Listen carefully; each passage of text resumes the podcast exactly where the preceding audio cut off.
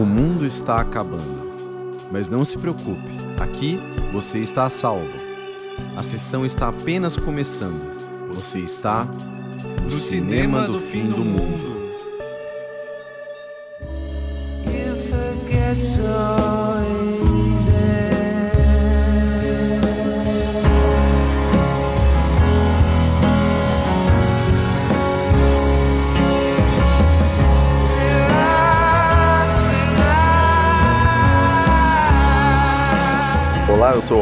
E eu sou o David. Sejam bem-vindos a mais um programa do Cinema do Fim do Mundo. Neste episódio, retomando aqui aquela série que a gente iniciou lá no nosso primeiro programa, para vocês aí que estão acompanhando desde sempre, nós falamos do David Lynch, no que a gente espera ser uma série sobre grandes diretores que nós admiramos. E no programa de hoje a gente vai falar sobre quem, Rob? Denizinho Villanova. Ô louco, bicho. Denis Villeneuve, grande diretor franco-canadense, que está nos seus 54 anos, dirigiu vários filmes, inclusive um deles é Duna, que está concorrendo a vários, a 10 nomeações no Oscar. E quem ouviu o episódio anterior viu que a gente ficou bem, bem, bem bravo mesmo, porque ele não foi indicado a melhor diretor. Exato. Que é uma não- injustiça, né? É uma injustiça tão grande que o Oscar, melhor dizendo, que o cinema do fim do mundo tem um programa especial pro cara e o Oscar snob-o a ponto de nem sequer indicar o cara pra direção. É por isso que a gente resolveu. Isso aí, aliás, o Denis Villeneuve foi um dos primeiros, quando a gente estava montando o podcast, ele era para ser o primeiro diretor que a gente ia analisar. Eu acho que Né? boa parte da razão da gente fazer esse podcast é pra falar do cara. É, exatamente. E aí a gente falou, não, vamos falar do Denis Villeneuve, porque a gente tava naquela coisa do Denis Villeneuve, descobrindo os filmes dele. E era para ser o primeiro episódio. Só que aí a gente foi conversando e vendo que o Lynch seria mais interessante, que o Denis Villeneuve deveria ser mais pra frente. E acho que chegou em boa hora, no nosso décimo episódio, né? Estamos aqui em 10 episódios do podcast, estamos muito felizes com isso, isso é muito legal. Graças a vocês também, que ajudam a gente. E a nossa vontade de fazer com que as pessoas assistam filmes, né? Fiquem interessados pelo cinema. Exatamente. E antes da gente falar do Denis Villeneuve, a gente vai falar dos recados de sempre, né? Primeiro, aquilo. Acompanhe a gente nas redes sociais, siga nós nas seguintes redes sociais. Facebook, Cinema do Fim do Mundo, Twitter, Cinema Fim Mundo e o e-mail que é cinemafimmundo@gmail.com, que é o mesmo do Pix. Falando nisso, a gente gostaria de agradecer aqui o Messias, nosso grande amigo que a gente falou em vários episódios dele, ele tá mais falado aqui. Um dia a gente vai trazer aqui pro programa pra gente conversar com ele, que ele manja muito de cinema, muita, mu- muita coisa de quadrinhos, de cultura pop. E a Darília também, que é outra amiga nossa, que mandou um e-mail muito legal pra gente. Então, o Messias que mandou o Pix, muito obrigado. E a Darília também, que agora a gente vai ler o e-mail dela. Exato, eu vou ler um trecho aqui do e-mail dela. Olá, Rob e David. Eu adorei que ela começou com a mesma ordem do, do programa. Preciso agradecer muito pelo compartilhamento dos episódios do podcast em questão, pois, como vocês bem sabem, não sou mais o tipo de pessoa tão presente nas redes sociais. Isso a gente sabe muito bem não tem problema algum, Darília. E ela continua aqui. Mas olha eu aqui. Então, muito obrigada. Aproveitando o ensejo, mando este e-mail com o intuito de deixá-los cientes de que foi maravilhoso poder apreciar mais esse trabalho incrível de vocês. Devorei os oito episódios disponíveis apenas numa madrugada que os consegui. Ô louco, bicho. oito episódios.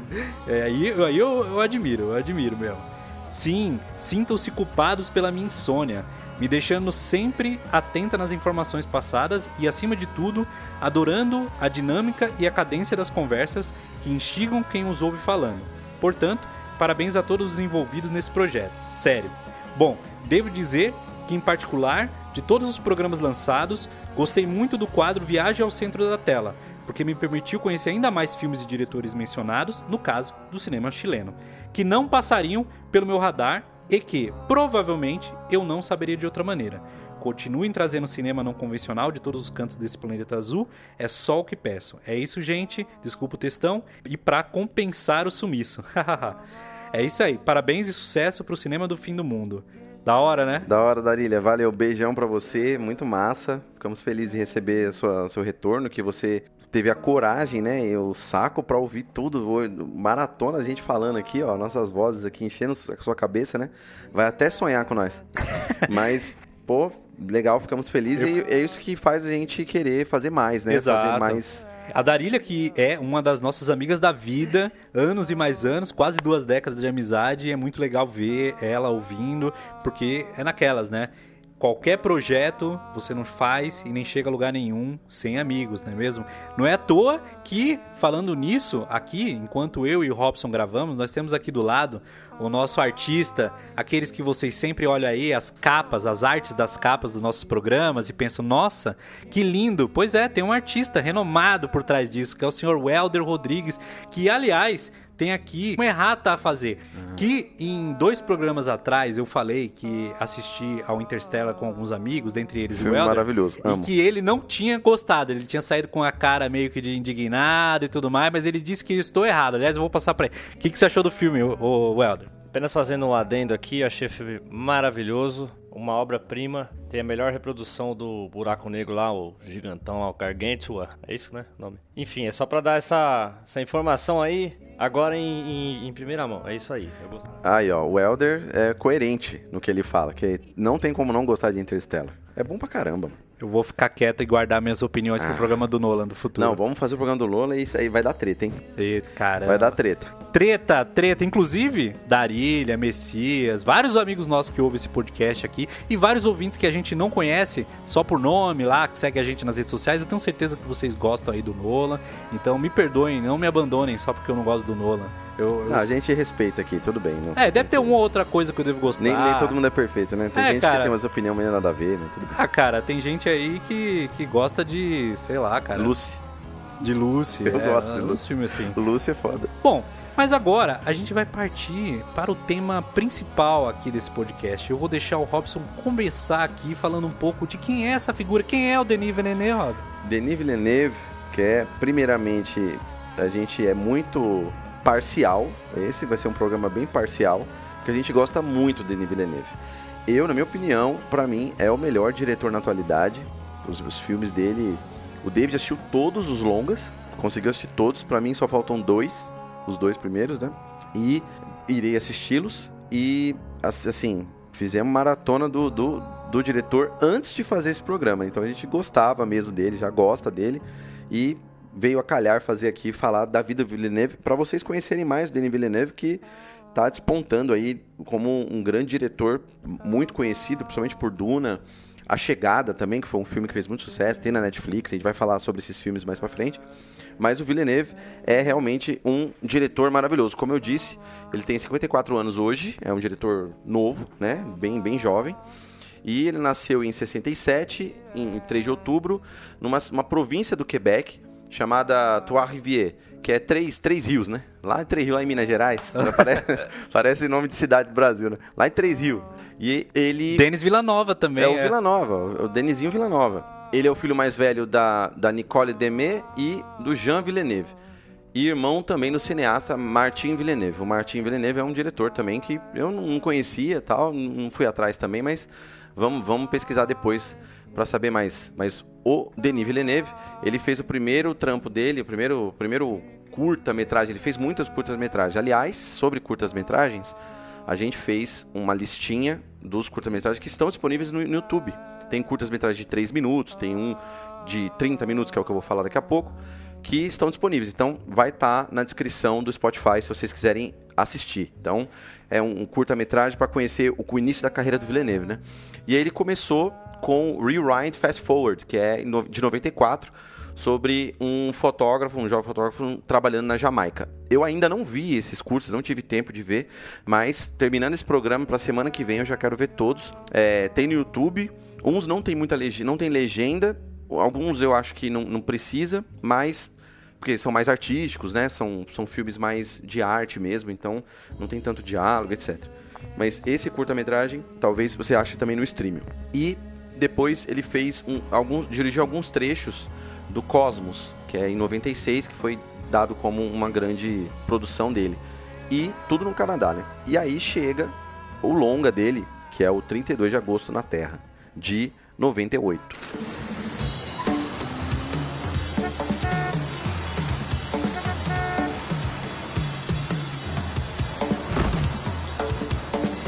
Écoute, euh, par exemple en personne, mais je suis pas partie en Italie. Faut absolument que je te voie.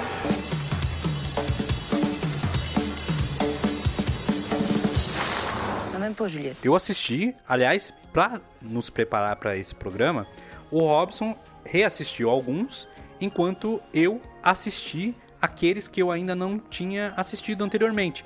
No caso, os quatro primeiros longas dele, dirigidos ainda em francês, que são os filmes que ele fez antes de começar a trabalhar em Hollywood. Esse primeiro, 32 de agosto na Terra, é um filme de 1998, é um filme muito peculiar, como eu havia conversado com o Rob antes das gravações. Eu acho que os dois primeiros longas dele, para falar a verdade, os três primeiros, mas especialmente os dois de 98 e de 2000, que a gente já vai falar do segundo em breve, eles são muito peculiares assim e muito artísticos. É, não que os demais não sejam, mas já aqui nesse primeiro longa a gente vê um Villeneuve extremamente ambicioso e digamos que prepotente, digamos assim. Ele claramente influenciado pelos seus grandes ídolos, resolveu fazer desses filmes uma peça artística que, que de certa forma até experimental, onde a história, apesar de simples, não me remete a um filme de sua época, um filme, sei lá, de ação, um filme com início, meio e fim bem estabelecido. É um filme intrincado, assim, com um, roteiro que inicialmente parece simples, mas que tem muitas interpretações. No caso do primeiro longa dele, o 32 de agosto na Terra, narra a história de uma jovem que sofre um acidente de carro e diante desse acontecimento, ela percebe a efemeridade da vida e decide que ela tem que fazer as coisas o mais breve possível, que ela tá ficando velha, então ela procura um amigo dela para ter um bebê. O melhor amigo dela, um cara que ela nunca se relacionou e ela convence ele de que é, é uma ótima ideia fazer um bebê que ele não precisa criar porque ela precisa resolver isso. E a história acompanha a aventura desses dois buscando um lugar ideal para ter um bebê. Essa história se passa no Canadá inicialmente, né? E depois tem nos Estados Unidos. E é muito interessante porque tem um momento onde se passa num deserto.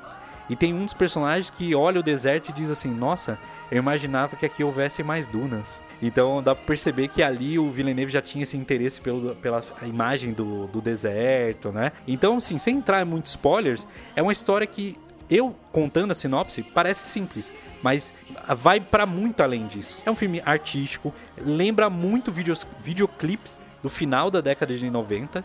E, inclusive, eu vejo isso também no segundo longa-metragem dele, de 2000, chamado Redemoinho. débute avec une jeune femme qui entame un long voyage vers la réalité. Bon, vous êtes à la tête des boutiques Sumatra. La business, ça va bien? La business, ça va super bien. O filme aborda um período na vida de uma jovem filha de uma família ricaça, de um grande empresário canadense. Ela tem alguns negócios que ela herda da família, mas por conta de alguns problemas psicológicos, algumas questões pessoais que ela está passando, aquele negócio está em processo de falência, bem como outros aspectos da sua vida também estão entrando em falência. Então, é, é mais uma daquelas sinopses que parece óbvia, mas quando você assiste o filme, você tem ali uma história meio mitológica, com um peixe que narra a história, e esse peixe ele morre e ressuscita algumas vezes, e você vê histórias que inicialmente parecem totalmente diversas, cada vez mais conectadas. Então, é, é, é é, são dois filmes que eu noto em que a arte estava assim no limite quando você vê aquele jovem prepotente, aquele jovem ambicioso e fazendo cinema independente. Porque era isso que ele fazia, né, naquele momento. E, inclusive, depois desse filme, em 2000, eu vi uma entrevista com ele, onde ele conta que ele passou pelos próximos oito para nove anos sem fazer nenhum longa. Nesse período, ele passou a ajudar a criação dos seus filhos, ajudando sua esposa, ele virou meio que um, o pai que cuidava das crianças em casa, e ele diz que foi um período em que ele gostaria de se tornar um melhor diretor. Ele, narra, ele, fala, ele fala, usa até essa palavra que ele acha que os dois primeiros filmes dele são é, escritos fracos. Ele fala que é, a, a, escrita é fraca, sabe? E que ele gostaria de aprender a ser um melhor diretor. Ele conseguiu, né? Ele conseguiu. Conseguiu muito bem. Conseguiu muito bem. Mas eles são, olha, não é porque eles são filmes que o Villeneuve não gosta tanto e que eles são realmente assim aquém do restante da obra dele. De certo modo, eu gosto muito desse segundo longa que eu citei que eles são filmes dispensáveis. Então, se você gostar do restante da obra do Villeneuve, esses dois são, pra mim, indispensáveis, especialmente o Redemoinho, o segundo dele. É que o, o Villeneuve teve, é, por falar francês, a cultura francesa em Quebec é muito presente, né? Então ele teve muita influência do Nouvelle Vague, do Godard e desse tipo de, de cinema que é mais experimental, né? Que tem, tem novas propostas estéticas de uso de câmera, de todas essas coisas. Então o, você vê que o Villeneuve, nesse primeiro filme, eu não vi, mas eu sei que pelas entrevistas dele a influência é muito grande, né? Assim como ele gosta muito de ficção científica, sempre gostou muito, né? Ele sempre falou, no programa do Duna a gente falou que quando ele tinha 14 anos ele lia o Duna, né? Era fã, é fãzaço do Duna. Né, ator que depois de muitos anos ele quis fazer o filme. E ao mesmo tempo que ele era influenciado pelo Novel Wagner. Então, a influência de Godard, entre outros diretores, então a gente vê muito claramente nesses, nesse cinema de arte dele. Que eu acho que ele não perdeu. Esses primeiros filmes, imagino que foram filmes que estejam mais, como você falou, filmes mais artísticos mesmo, né? Filmes com, com um roteiro um pouco mais denso, que não tem uma linearidade, que é bem comum do cinema francês. Mas que ele não perdeu isso ao longo do tempo. Sim. Ele, eu- ele, ele se tornou um, um diretor de grandes filmes para grande massa, né? O blockbusters e tal. Mesmo assim, são filmes que você fala, nossa, é tal, mas ainda para algumas pessoas são filmes difíceis ainda. Eu noto que nos dois primeiros longas ele era o- a palavra que eu queria usar, um artista pretensioso, como todo jovem é, e que essa pretensão era de fazer um filme cabeça, artístico e com pouco apelo popular. E é o que eu sinto que ele mudou no- nos longas de 2009, 10 em diante. E o que tem muito de reflexão filosófica da vida. Sim. Aí você tem muito. Isso ele não perdeu. Então ele melhorou muito, porque ele manteve isso. Porque os filmes dele você sempre sai pensando, não tem como você sair num filme do Villeneuve assim, sem, com a cabeça vazia. Sempre tem uma questão muito problemática, muito incômoda, que fica com você por semanas. Se você, lógico, gosta dele, se você se entrega. Mas ele coloca isso de uma forma de roteiro. Eu acho que ele estudou nesses, nesses anos de hiato dele, de 2000 até 2008, 2009, ele deu uma estudada ali nos roteiros, né? Sim. Ele deve ter visto filme pra caramba. E depois, no, no fim do hiato, ele fez Next Floor, que tem no YouTube. Que é um curta-metragem muito bom, tem uns 19 minutos, que está, vai estar ali no- no- na descrição do Spotify, então assistam, vale muito a pena. Que lembra muito Poço, aquele filme espanhol que fez sucesso na Netflix há uns, um tempinho atrás aí. Que é muito interessante, é um curta que basicamente não tem diálogo, então é legal de ver, é bem interessante ver.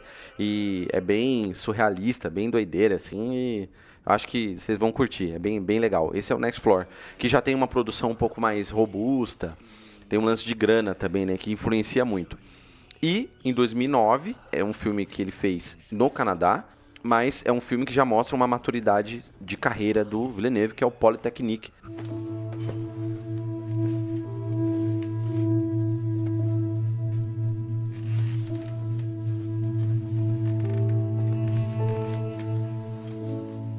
Polytechnique é um filme que trata de uma história real que aconteceu em 1989, uma tragédia em que um garoto foi em uma, uma universidade, pertencia à faculdade de, de a escola, escola politécnica, né, de engenharias e tal, de, de Montreal, e assassinou várias mulheres, vários estudantes é, com rifle, com arma e causou assim um massacre, praticamente, é, literalmente um massacre nessa escola. E isso marcou negativamente muito é, a história do Canadá, etc. E isso a gente vê né, recorrentemente nos Estados Unidos, também no Brasil. A gente tem, em várias partes do mundo, a gente tem esse tipo de, de, de assassinato, né, de causa trágica se repetindo. E o filme ele foi retratado com ele mudou né o nome dos personagens etc para preservar a identidade de cada um e é um filme muito pesado porque justamente trata disso né trata dessa questão que de 89 para cá ainda é atual infelizmente né? Ali tinha somente 20 anos do ocorrido. Foi um, um acontecimento que marcou a população canadense, de Montreal. Tem um caráter misógino. No caso, ele assassinou 14 mulheres, feriu dezenas de outras. E homens também, mas em sua menor parte, assim. Somente mulheres foram assassinadas nesse caso aí. E pelo que eu, que eu li, esse filme causou um alvoroço quando foi anunciado, porque ele soava um tanto quanto desrespeitoso. Era um caso que talvez, eu até entendo, é, não, não é algo que você se espera ver contado num filme, ainda mais num país que os índices de violência não são tão altos. Porque quando você pega Estados Unidos, talvez até outros países que a gente não tem dados, os números de homicídios, de massacres em escolas e universidades, etc., são altos. Eu estava lendo que em 2019, nos Estados Unidos, teve mais massacres em massa do que dias no ano. Então, é um país em que isso está mais intrínseco, né? É, mais naturalizado, de certa forma, no dia a dia da população. Já no Canadá, aí já é outra história. Entende? Isso é um caso raro. É, tem tiros em Columbine, né? Do Michael Moore. Exato. Que, que é famoso, né? De, de, de, que fala essa discussão de liberação de armas num país, né? O uso de armas num país. E esse filme, inclusive, para mim, aponta um processo de maturidade absurdo. Eu acho que é o primeiro longa dele em que eu vejo um, um, um nível de produção assim que já não é nada amador. Não que os dois primeiros dele fossem, mas esse aqui a gente vê assim um filme que claramente, se fosse falado em língua inglesa, teria um destaque muito maior, muito maior. Aliás, é o que eu vejo em todos os longas dele os longas falado inglês pós 2013, né? Já em Hollywood tem muito mais público. Todo mundo conhece um ou outro dele. Já esses primeiro, como eu mesmo, são poucas pessoas que viram, assim, só pessoas que gostam de cinema mesmo, procuram, né, assistir. E, inclusive, a gente entra aqui num dos nossos do nosso primeiro embate sobre gosto, porque o Rob também, como eu, assistiu há poucos dias e ele tem uma opinião que é divergente em partes da minha. O que, que você achou do filme, Rob? Eu achei o Polytechnique um filme pesado, é um filme pesado. O Villeneuve, ele, em todos os filmes dele, a grande maioria, ele trata da violência. E isso até nas entrevistas ele fala que ele odeia violência e tudo, só que é uma, um certo medo dele, né? Então ele tem uma repulsa da violência, mas nos filmes dele é como se ele enfrentasse o medo dele. Então ele tem que retratar a violência de uma forma crua. E é isso que dá mais medo. Não é medo, dá uma repulsa, dá um, um desgosto, assim, você se sente incômodo nos filmes do Villeneuve, em, em sua grande parte, porque ele trata a violência da forma que ela é, muito próxima do real que é uma violência assim, um assassinato, um tiro, ou alguma coisa, um, uma pessoa que é, é torturada, não sei o quê. Qualquer tipo de violência física, que é muito clara nos filmes dele, de uma forma muito instantânea. A, a violência do filme de terror, ela é espetacularizada, né? Tem um espetáculo, tem sangue. Por exemplo, a violência nos filmes do Tarantino. Parece que você dá, dá risada, entendeu? Porque o jeito que ele coloca a violência é uma forma tão exagerada, tão fora do real, que você não identifica tanto você vê aquilo de uma, uma violência lúdica. Ela é assim, estilizada. Assim, estilizada. Então é uma violência artística, posso dizer assim, é a forma de retratar a violência de uma forma artística. Agora, o Villeneuve, ele faz de uma forma mais crua possível. E isso é impactante. Então, eu acho que. E, e, aí, ele justificando isso, falando que é a forma que ele tem que lidar com o medo da violência que ele tem, é justamente falar: não, eu vou enfrentar esse medo e vou colocar ele como ele é. Eu não vou passar, sei lá, maquiar esse tipo de violência. Eu, eu vou retratar esse, sobre esses assuntos, né? Então, assuntos recorrentes num, num, na cabeça de um diretor, isso mostra que é, é cinema de autor. Porque a cabeça do diretor está influenciando muito no filme, né? Não é só porque ele está dirigindo. Tem vários filmes que são dirigidos que o, o, o, não só o diretor não fez o roteiro, como também não faz parte do, do, do da vida daquele diretor. Ele está fazendo aquele tema porque ele é um contrato, ele tem que fazer, isso acontece muito. E os diretores fazem o seu serviço, o seu trabalho. É, e também não colocam te... muito a sua assinatura no filme, né? É, e eu sinto que também existem alguns filmes que são experiências na carreira de certos diretores e que o filme, se você não conta para a pessoa que aquele filme é de certo diretor, a pessoa não sabe. Eu cito sempre alguns exemplos. Um deles que me vem à cabeça agora é o Rap Fit. Sabe o Rap Fit? A animação? A animação do uhum. pinguinzinho que Sim. dança, que tudo mais. Ele é um filme do, do George Miller, diretor de Mad Max. Ele foi um dos últimos filmes que, que ele fez antes do Mad Max de 2015. E, cara, se você assiste, se você não sabe que é dele, você não quer saber. Você não quer imaginar vendo esse filme. Porque não tem muito da assinatura dele como diretor. É até estranho você saber que é desse diretor. E eu acho que, no caso do Villeneuve, eu acho que você já começa a perceber aí, nesse filme, uma assinatura clara dele. É, e a cinematografia dele, né? O jeito que ele trata a câmera. Então, ele, ele trabalha muito com imagem, né? O Villeneuve, ele tem uma técnica de edição que quando ele vai editar um filme, ele edita ele sem som e sem música. Sem som direto, sem vozes e, e ruídos, e sem trilha sonora. Ele assiste o filme inteiro, o primeiro corte, só com a imagem, para ver se a imagem está trazendo, está contando a história.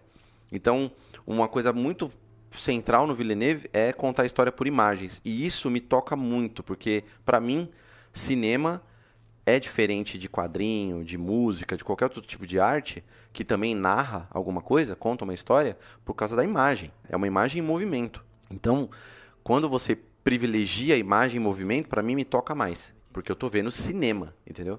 Tem filmes que tem um roteiro maravilhoso, mas não dão tão peso no, no, nas imagens. E aí, lógico não, não é uma coisa que é uma ideia fixa minha. Mas não me tocam tanto. Quando eu vejo que o, o diretor botou um peso na imagem, no olhar do, da câmera, privilegiando ali os atores, o cenário e tudo, ali realmente me move. E é isso por isso que eu gosto tanto do Villeneuve. É uma das razões que eu gosto muito dele. E Polytechnique é isso. Tem po, primeiro, é preto e branco. E aí uma das razões que eu estava pesquisando é para não deixar tão chocante a questão do sangue, a questão da violência. Porque no preto e branco, você não tem a nuance da realidade. Imagina, uma cara sangrando, né? E tem, e tem muito, muito sangue. Porque ele o filme praticamente no início do filme já começa a acontecer já começa o fato que é o moleque sentando bala procurando as mulheres dando bala em todo mundo que tiver na frente dele e principalmente mulheres porque ele é um misógino um cara que tem ódio das mulheres por alguma razão e isso é uma, uma discussão que tem até hoje pelos incel né ele é tipo um incel que é um misógino tal só que exteriorizou aquilo de uma violência absurda. Que, aliás, grande atuação do Maxime Godet também, que fez o Incêndios 2010, que a gente vai falar mais pra frente. É, atuação primorosa. Enfim, é um filme que eu achei que é impactante, é muito forte, mas eu acho, eu entendo assim o impacto da comunidade, né, das pessoas do Canadá, que aquilo é chocante, mas o filme não é feito só para o Canadá. O filme é feito para o mundo, né? Inclusive, nós assistimos aqui no Brasil. Então, eu acho que essa mensagem do Villeneuve, ela é, ela é difícil de engolir, ela é incômoda, ela é, é bem ruim, assim, de a gente ver que existe isso, mas ela existe, ela é atual, né? Essa discussão da misoginia é atualíssima. Então você vê em, em 2009 ali, as redes sociais nem, nem existiam muito, né? Tava bem é, embrionário ainda. Então hoje você vê comunidades, redes sociais e tal, espalhada essa ideia de neonazistas, pessoas que são contra algum tipo de gênero, algum tipo de, de raça, são querem exterminar as pessoas e tal. Essas ideias, elas estão mais vivas do que nunca, elas estão têm voz agora na internet. E assim como o Polytechnique, que é um cara que fez um massacre, um aluno, um jovem, né, homem que fez um massacre com uma ideia maluca na cabeça de que, que ele odiava mulheres. E acabou meteu bala nas meninas lá que estavam na escola de engenharia. E esse filme trata muito também do machismo, na relação no começo, logo no começo do filme, fala de uma das atrizes lá, que é uma das, da, da, das atrizes que estão no filme, fala muito sobre ela tentar arranjar um emprego, a questão de mulheres em, em, em áreas de atuação, de, em, em profissões que não são muito comuns ter mulheres, né? Engenharia, no caso.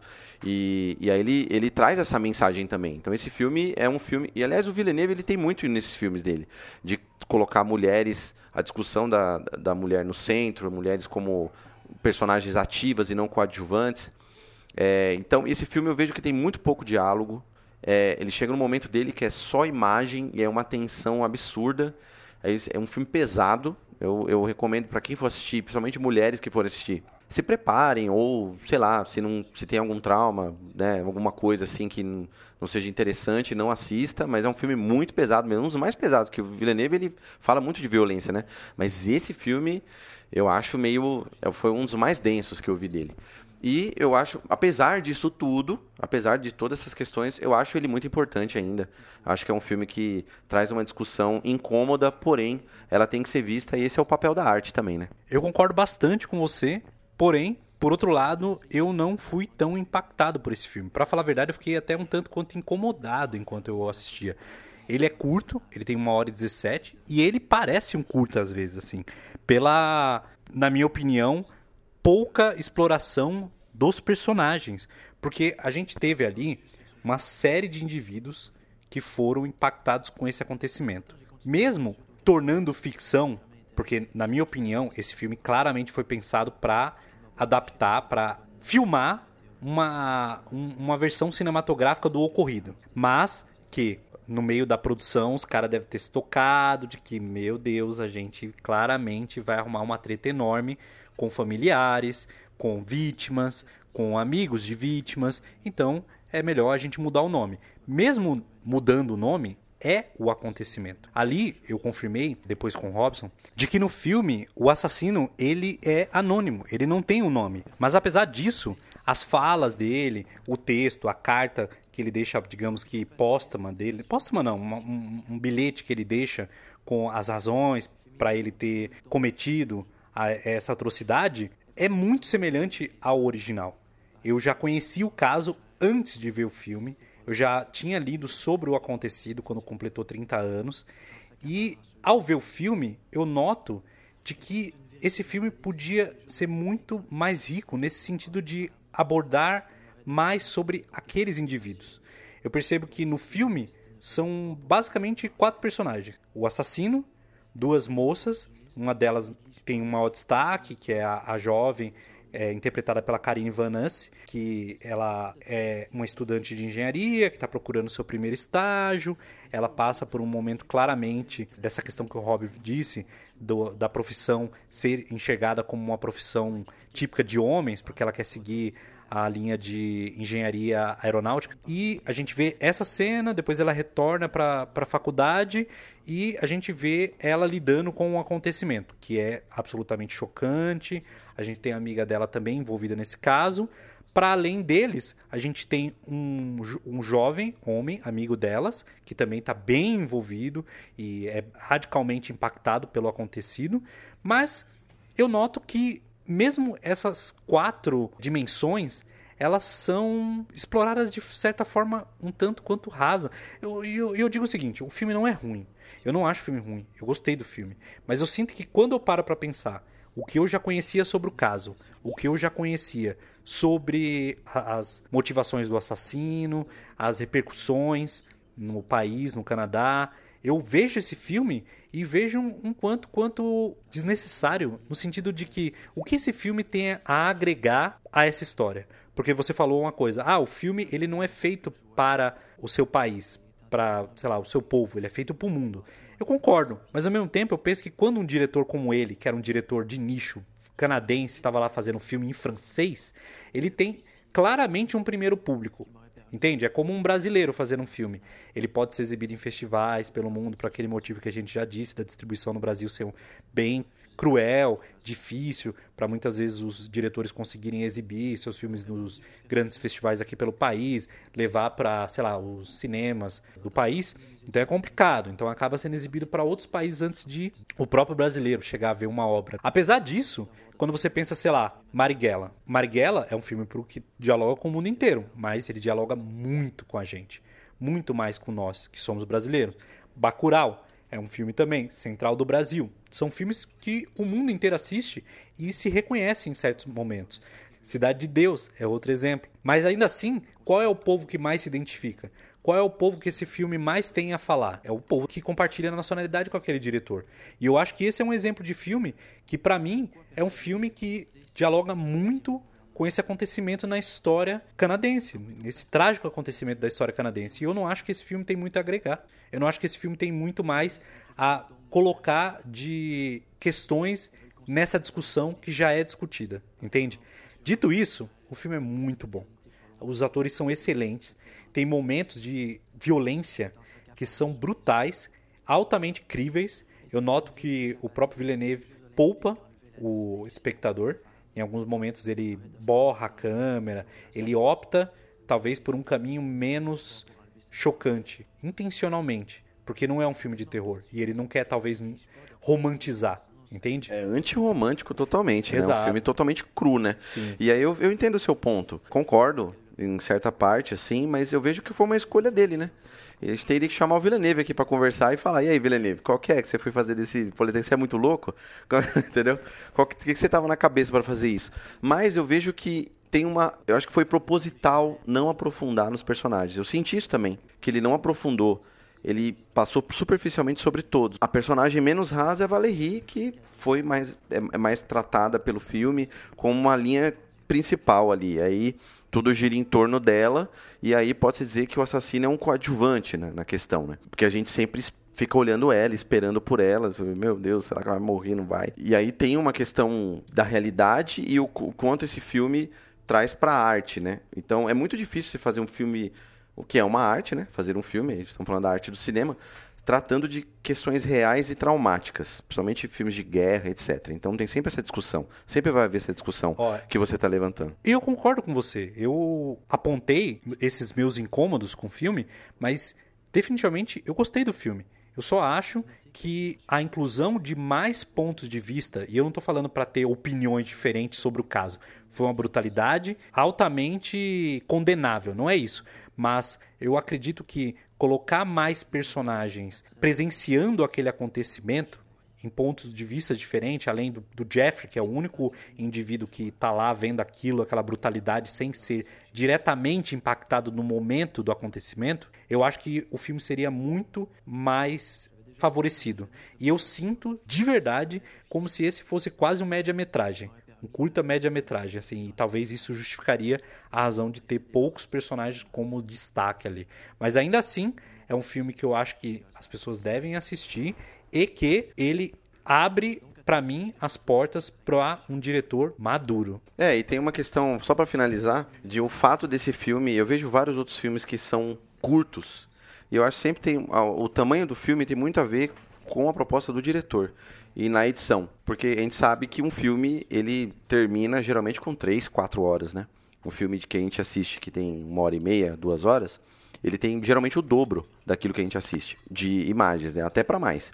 E aí existe a edição para isso, para cortar e entregar pra gente um tipo de coisa.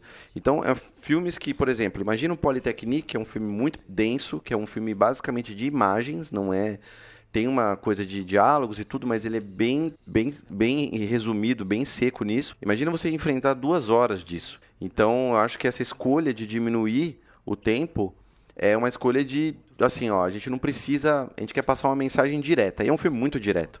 Ele simplesmente se passa 90% dentro da escola, dentro da escola politécnica, com o massacre. Imagina você assistir um filme que é 90% é um massacre. É muito tempo. Então, se fosse duas horas disso, ia ser muito pesado, né? A mesma coisa, o exemplo que eu sempre dou, que é o Gravidade da Sandra Bullock, que é do Inharito. Um filme que se passa somente no espaço, com uma, uma, uma astronauta que perdeu, perdeu o fio dela que liga na estação espacial e ela tá simplesmente perambulando pra morte, cara, se esse filme tiver duas horas e meia, ninguém aguenta né? É é uma chega beira a redundância. Então, tem uma justificativa do filme ser um pouco menor e eu acho que o tempo dele foi ótimo assim. Foi que você termina o filme e você dá um respiro, você, nossa, chega, entendeu? Imagina se fosse mais longo. Então, não tem alívio cômico, entendeu? Geralmente os filmes usam isso, alívio cômico. Tá lá, numa cena tensa, com aquela trilha sonora louca, depois corta, vem pra uma a galera almoçando, ou a criancinha acordando, né? Vamos, ou alguma coisa cômica para dar um alívio. Geralmente tem esse, esses momentos no- no- nos roteiros. Esse filme não tem. Então ele é direto. Então ele tem que ser curto. Então vai aí a nossa opinião sobre o Polytechnique, que é um filme que, como o David falou, é um filme bom. Não acho que é o melhor, maravilhoso, mas mostra um Villeneuve maduro e um assunto bem difícil de fazer um filme, né? Foi bem corajoso. Seguindo adiante, a gente chega ao último filme dele até o momento falado em francês, o último filme dele feito no Canadá mesmo, que é o que, inclusive, eu vi pela primeira vez hoje, que é o Incêndios. Come on, you think you drive me crazy. Filme de 2010 que concorreu a inúmeros prêmios pelo mundo, ganhou vários e concorreu ao Oscar de melhor filme falado em língua estrangeira, ou melhor, melhor filme internacional e não ganhou. Esse filme o Rob já tinha assistido, ele me recomendou já há alguns anos e eu tava muito tempo enrolando pra assistir. Eu tinha uma visão totalmente diferente, porque você vê os cartazes, você vê as imagens, fotos dos atores no, no set, nas imagens do filme mesmo assim, e você imagina um outro filme que não sobre o que ele definitivamente é. E cara, eu vou te falar que esse foi um filme sem dúvida, que me chocou, me marcou. Na hora que eu acabei, eu gravei um áudio curto para o hobby e fiquei lá pensando e estou até o momento digerindo ele aqui. É um filme muito complexo e que eu acho que a gente não pode até contar muito da trama, mas eu acho que o básico a gente pode falar. Fala aí, Rob. A trama de incêndios é basicamente isso. Uma mãe recém-falecida de dois gêmeos, a Jane e o Simon, que aliás o Simon é o Maxime Gaudet que fez o Polytechnique, que fez o, o assassino, né, da que não tem nome, né, no filme, da, que fez o massacre, ótimo ator, inclusive. E eles recebem uma carta, eles vão lá para ver o testamento da mãe e ela pede no testamento que para ser enterrada de uma forma totalmente não convencional, que já estranha eles pra caramba, e ela entrega uma carta e dá uma missão para cada um. Pro Simon, ele tem que entregar uma carta para um irmão dele que eles não sabiam que tinham. E pra Jane, para encontrar o pai deles, que eles davam como morto, que não sabia nem que existia esse pai. E eles têm a missão de entregar essa carta cada um para eles, e inclusive eles moram no Canadá, etc, né? Os filhos estão no Canadá e a mãe morreu lá no Canadá, mas ela é de origem libanesa. E o filme se passa no Líbano e na Palestina. E é a grande missão deles é de ir buscar, inclusive o, o, o, irmão, o Simon, tem uma repulsa, ele não quer, ele acha muito estranho isso, ter que, ter que viajar para procurar isso, e a mãe dele, ele, ele, quer que a mãe dele seja enterrada de uma forma convencional, como todo mundo, etc. E aí desenrola essa história que tem muito mistério, né? Tem uma coisa misteriosíssima. E a forma que ele conta a história, né, a narrativa, que é toda quebrada, né, que é o presente, que são os filhos buscando a raiz deles, que é o pai e o irmão, e a mãe, que é o flashback, né, que seria o passado da mãe dela, qual é a história da mãe desses dois, que foi uma história de uma católica, e aí a gente pensa ali no Líbano, é, nos anos 70, em que ela era, era uma ativista contra a ação, contra a guerra dos cristãos com os muçulmanos no Líbano. E em que houve ocupação, guerra, uma guerra de muitos anos, etc. E ela sofreu muito, né? E enfim, toda essa história é uma história paralela. A história da mãe, que acontece no meio do filme, muito bem distribuído, muito bem desenvolvido, e a história deles, dos filhos, buscando tanto a história da mãe, que a mãe nunca contou para eles a história dela, então, nem eles e nem a gente que está assistindo sabe. E isso é muito presente no filme do Villeneuve, porque esse filme do Incêndios, para mim, é o filme que mais me tocou do Villeneuve. E eu, depois de ver todos esses filmes, lógico que eu não vi os primeiros, mas do Polytechnique pra frente eu vi todos. E eu digo de claro que é o melhor filme do Villeneuve para mim. Para mim é o filme que mais me impactou, o filme que mais me marcou. E eu reassisti, porque eu tinha assistido, eu já tinha ficado bem em choque com esse filme. Eu reassisti agora porque me deu vontade de assistir para o pro programa, etc. E é um filme que eu recomendo mesmo ver duas vezes. Os filmes do Villeneuve geralmente são bons de ver duas vezes, porque ele usa muito simbolismo, ele usa muita coisa subentendida que você, principalmente esse filme que tem um, um roteiro um pouco embaralhado, né? Um roteiro mais complexo. Então, um roteiro incrível, maravilhoso. para mim, um dos melhores roteiros que ele, que ele participou, que ele fez. É uma adaptação de uma peça do libanês Wadi Mawad. É uma peça de teatro, né? Que expõe muito essa questão da guerra, a violência, mais uma vez, que o Villeneuve vai sempre tratar nos filmes dele, a violência da guerra, a violência que a mulher sofre. Então, gente está falando de, de uma personagem principal ali, a personagem que é mais tratada, que é a mãe deles. E, inclusive, a personagem pode dizer assim, coadjuvante, que é a filha dele, que é também a, a, filha dela, né? É mais ativa na busca do pai e na busca do irmão. E reviravoltas absurdas. Esse é um filme que é realmente muito impactante. E mais uma vez, é um filme que é muito traumático. Ele trata de temas muito violentos, né? Que é violência contra a mulher, tortura, etc. É um filme que eu recomendo, assim, estejam preparados para assistir, porque o filme não é fácil, não é um filme tranquilo de ver.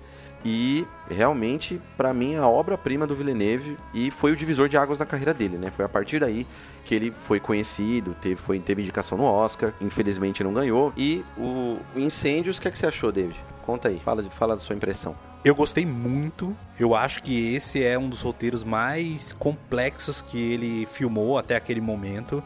Eu vejo aqui claramente uma produção assim nível grandes diretores americanos, entende? Eu percebo que é até é, surpreendente pensar que este é um filme essencialmente canadense. É claro que deve ter tido alguma inserção de dinheiro de outros países, Mas ainda assim, É filmado na Palestina. E- Exato, então né? deve ter tido algum tipo de apoio, eu não cheguei a procurar sobre isso. Mas mesmo assim, ele é grandioso. Ele tem cenários que eu fiquei pensando, cara, isso é real? Será esse, esse- esse cenário de carros e casas explodidas, quebradas, já estava aí, eles filmaram nesse local ou eles quebraram, explodiram e deixaram nesse local?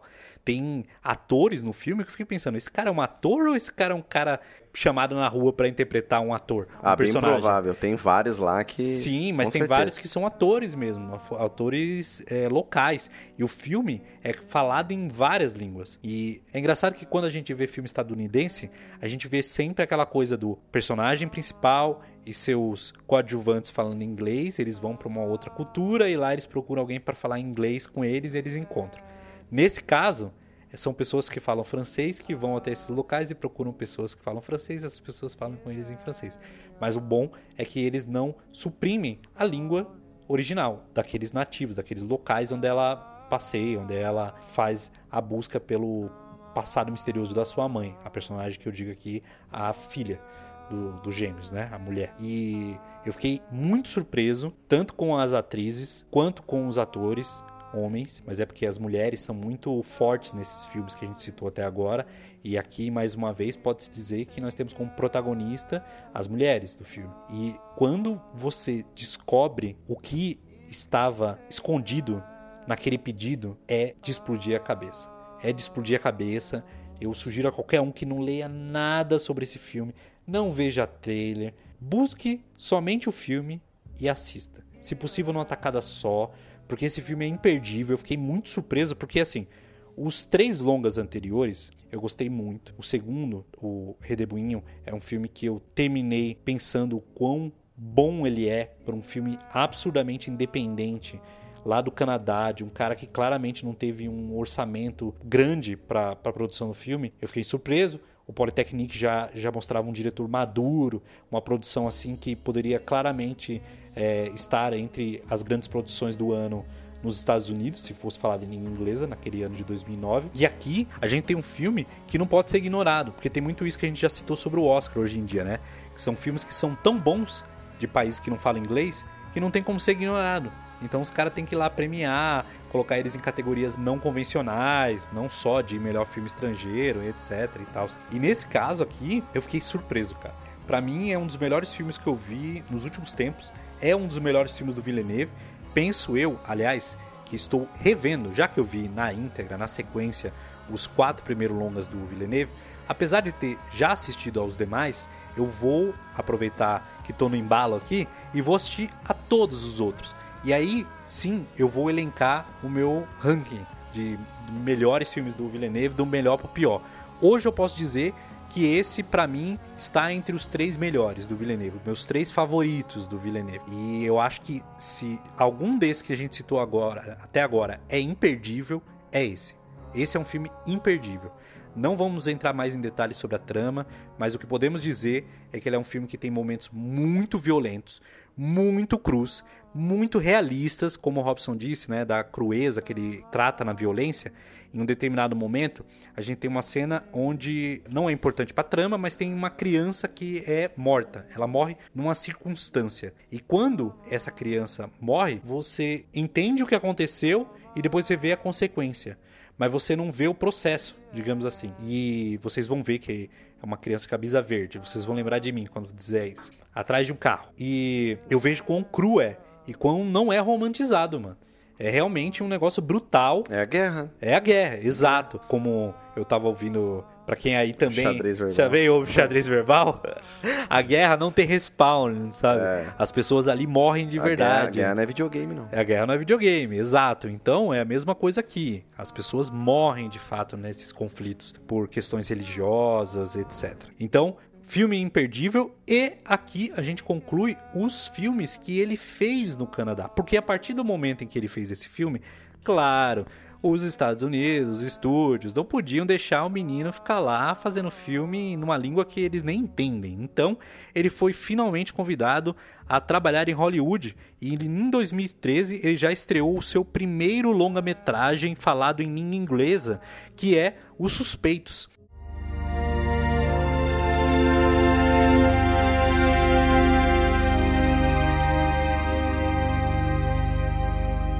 Que eu vi no cinema na época que saiu, nem sabia quem era Villeneuve e achei um filmaço. O Robson viu posteriormente e gostou bastante. É um filme que tem o Hugh Jackman e o Jake Gyllenhaal como atores principais, mas que a gente tem que destacar aqui o papel do Paul Dano, porque cara, esse filme não seria tão bom na minha opinião se não fosse por esse Ah, maluco. todos os filmes que o Paul Dano tá, aquela cara dele muito doida. É, é, quem não conhece Paul Dano, é Pequena Miss Sunshine e o, o Sangue Negro. Exato. Do Paul Thomas Anderson, que ele fez uma atuação. Os dois filmes, e, assim, sem comentários. É o loirinho com cara de drogado. É, cara de louco, o Lourinho Grunge, que tem uma cara de maluco, que atua, faz sempre personagens muito estranhos. Sim. E ele faz muito bem. Assim, ele se destaca de uma forma ex- excepcional. Esse filme, eu gosto do Villeneuve, outra coisa que eu gosto dele. Os motes, as sinopses dele, algumas podem ser faladas em poucas frases. Essa daí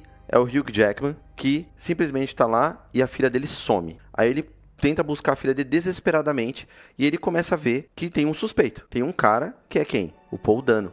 O cara mais suspeito possível. Cara de maluco tal. E, cara, imagina um cara que começa a ficar louco porque ele não acha pistas suficientes para incriminar o Paul Dano e começa a querer fazer justiça com a própria mão. Pronto. Esse é o filme. Esse filme é absurdamente muito bom, roteiro incrível. Cinematografia é um filme, é um thriller, né? É um thriller muito bom, um filme de suspense incrível. Assim, jogo de mestre, referências muito boas dos, dos thrillers dos anos 80 e 70. É, o Villeneuve fala. Esse filme tem momentos ápices de violência, tem uma cena muito icônica, né, que tem trailers em todo lugar aí que fala do Villeneuve, sempre tem essa cena, que é a cena do Hugh Jackman meio que cobrando o Paul Dano ali, né, pegando mano a mano, cara a cara ali, quase arrancando a cabeça dele, tipo, se segurando pra arrancar a cabeça do cara, porque tem que manter ele vivo, etc, mas é um filme que eu recomendo demais, é um filme assim que é violento, mas não é tão traumático quanto Incêndios, Politecnique, etc. É um filme que é mais ficcional. Mas é, olha, atuações de Jackman tá maravilhoso. Então tem uma, sempre uma tensão psicológica muito grande. É um filme de, de thriller psicológico mesmo, né? Imperdível, sem dúvida alguma. E no mesmo ano, ele já fez outro filme nos Estados Unidos que é O Homem Duplicado.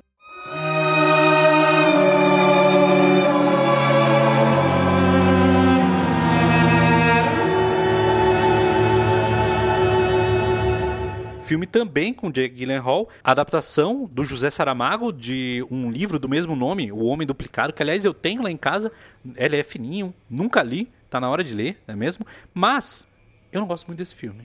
Esse filme narra a história de um cara que ele vê na TV uma pessoa idêntica a ele, um ator idêntico, mas não é aquela coisa, ah, ele parece comigo. Imagine você, ouvinte aí, ligar na Globo, no comercial do BBB, ter um comercial onde tem você no comercial.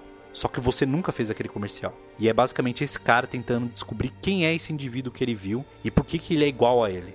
Seria ele um irmão gêmeo? Seria ele um clone? Seria ele um impostor? Seria ele você mesmo, mas você não lembra? Todas essas dúvidas pairam sobre o filme. É um filme complexo, mas que eu não gosto.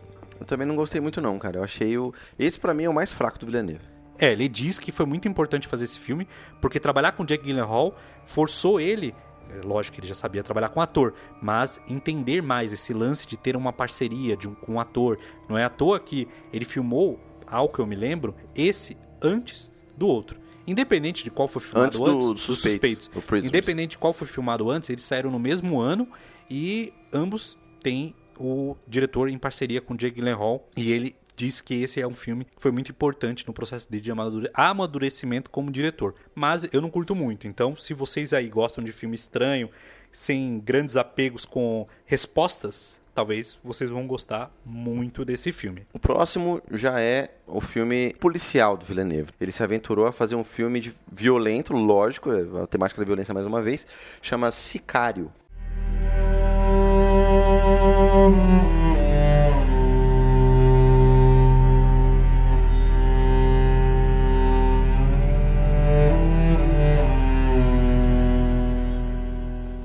Grande Benício Del Toro. Benício Del Toro, adoro ele. É, não só o Benício Del Toro, como também o Josh Brolin, que aliás, Brolin. antes da gente conversar aqui, a gente tava pensando em atores que repetiram, person... não repetiram o personagem, mas repetiram o trabalho com o Villeneuve. E a gente sempre fica tentando lembrar, pô, tal, tal ator, tal ator, e aqui a gente tem outro, o Josh Brolin. O Josh Brolin tá nesse e tá em Duna também. É, ele tá em Duna, é verdade. Exato. Mas aqui a, a gente tem como protagonista mais uma vez uma mulher, que é a Emily Blunt, como a Kate Macer, uma agente do FBI que é chamada pelo governo para investigar cartéis de tráfico de drogas na fronteira entre os Estados Unidos e o México. É um filme violento, é um filme, como o Robson disse, que é um filme policial, digamos assim, e que eu também vi no cinema. Aliás, tirando, eu acho que o Homem Duplo, o Homem Duplicado, eu devo ter visto todos os outros no cinema sem saber quem era o cara. Só vi porque falaram bem, sabe? E hoje eu sei por que, É, que falaram bem, né? É. E o Sicário é exatamente isso. E e ele fala mais uma vez: a personagem principal é. O foco da atenção ali é a Emily Blunt, que é uma, como o David falou, é uma agente do FBI que é chamada ali para fazer essa intervenção. E ela é nova, recém-formada. Então tem aquela coisa de ser o polícia-herói e tal, né? Não sei o que, tentar fazer o negócio, o trabalho direito, vamos lá.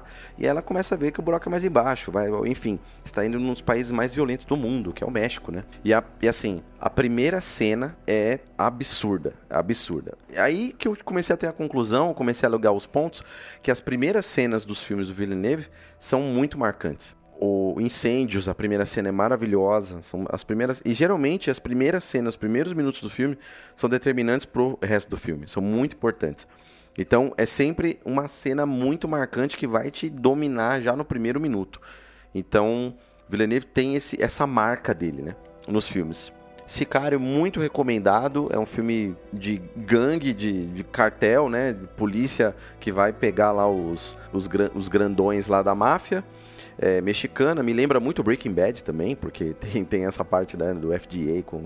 Aí me relembrou muita coisa do Breaking Bad, que aliás é uma série pra mim a melhor que eu já vi na minha vida. Só citando o Breaking Bad. E, enfim, Sicário, recomendadíssimo. Seguindo adiante na nossa lista, a gente tem aqui a primeira ficção científica dele, o primeiro longa de ficção científica que eu acredito que foi o momento onde o nome Villeneuve brilhou de vez, que é A Chegada. Filme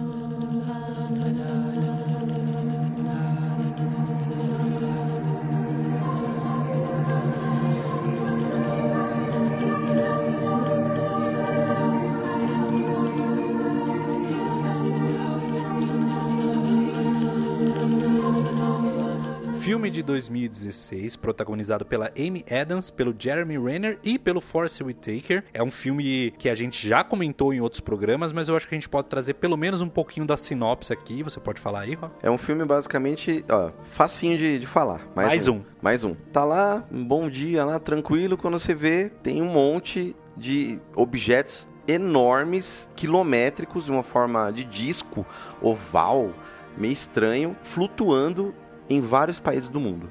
Na China, nos Estados Unidos, América Latina, e eles não fazem nada. Estão lá só flutuando tranquilamente, todos os militares de todos os países em alerta máximo, a ONU, tudo não sei o que, e passam-se horas e nada. E aí pergunta-se: não vamos atacar, né? Vamos trocar uma ideia, já que eles estão, são alienígenas, são OVNIs, são objetos não identificados, não dá pra saber o que é. E ao ponto que mostra o filme, eles chegaram num ponto que, sim, dá pra conversar com eles. Tem um buraco lá que dá pra você entrar e trocar uma ideia com os caras. Só que são alienígenas. E eles não falam inglês, eles não falam nenhum tipo de língua. O que, que eles pensam? Pô, tem que conversar, né? Então como é que a gente vai conversar com os caras? Então vamos conversar aqui, vamos chamar a melhor linguista que a gente tem aqui nos Estados Unidos. Quem que é? É a professora de linguística Amy Adams, está na universidade lá e ela é chamada simplesmente pela força militar dos Estados Unidos para conversar. E veja aí que já muda o, o eixo, né? Não é mais no Canadá. Agora o centro da história se passa nos Estados Unidos, né? Então Villeneuve já está há um tempo aí já em Hollywood. E é incrível porque esse filme é basicamente uma linguista que é muito expert em línguas, com outros especialistas também que são muito bons atores que dão um creme no filme. Como é que eles vão conversar com alienígenas assim, que estão querendo conversar, mas não tem, não escreve alfabeto, não, eles não têm uma forma também, não é um ZTzinho de Varginha, não é o Bilu. Não dá pra conversar. Eles são, parece que tipo umas fumaça. É um, é, a representação deles é muito legal também, né? Sim, eles são meio que polvos, digamos assim. É, eles, eles têm aquela uma um- figura aquática, meio que assim, digamos Tem assim. tentáculos, assim, né? Tipo uma Exato. mão, assim. E como o Robson falou, esses objetos eles aparecem no mundo inteiro. Lá no filme a gente vê a reação dos americanos, dos militares, governo, etc. americano perante aquilo, mas a gente vê pelo menos ao longo do filme, comentários do- de como a China tá reagindo, etc. Eu fico imaginando se- no Brasil, cara, qual, qual foi a reação? Porque, cara, se fosse São Paulo, o, o negócio ia parar ali em cima da cidade e um monte de pipa ia bater, tá ligado? Ia ficar lá enrolado. Depende assim. da região que ele ia parar, né? Não, lógico. Você acha que ele ia parar na quebrada? Eu acho que ele ia parar na quebrada. Porque tem muito mais quebrada do que lugar não quebrado, se você parar pra pensar. E no Rio? No Rio? No Rio, e- ou, ou ia ser lá Ia ser na da hora. é, Copacabana, assim, claro, né? Ou em cima de algum morro, etc. Nossa, assim. pá, o alienígena parar no morro, nossa, já ia desenrolar com ele rapidão. é, não, com certeza. Não Ó, precisa nem chamar linguista, não. Em São Paulo, eu tenho certeza de que teria pipa, mas no Rio eu não sei como é que se, se a galera solta muito pipa lá.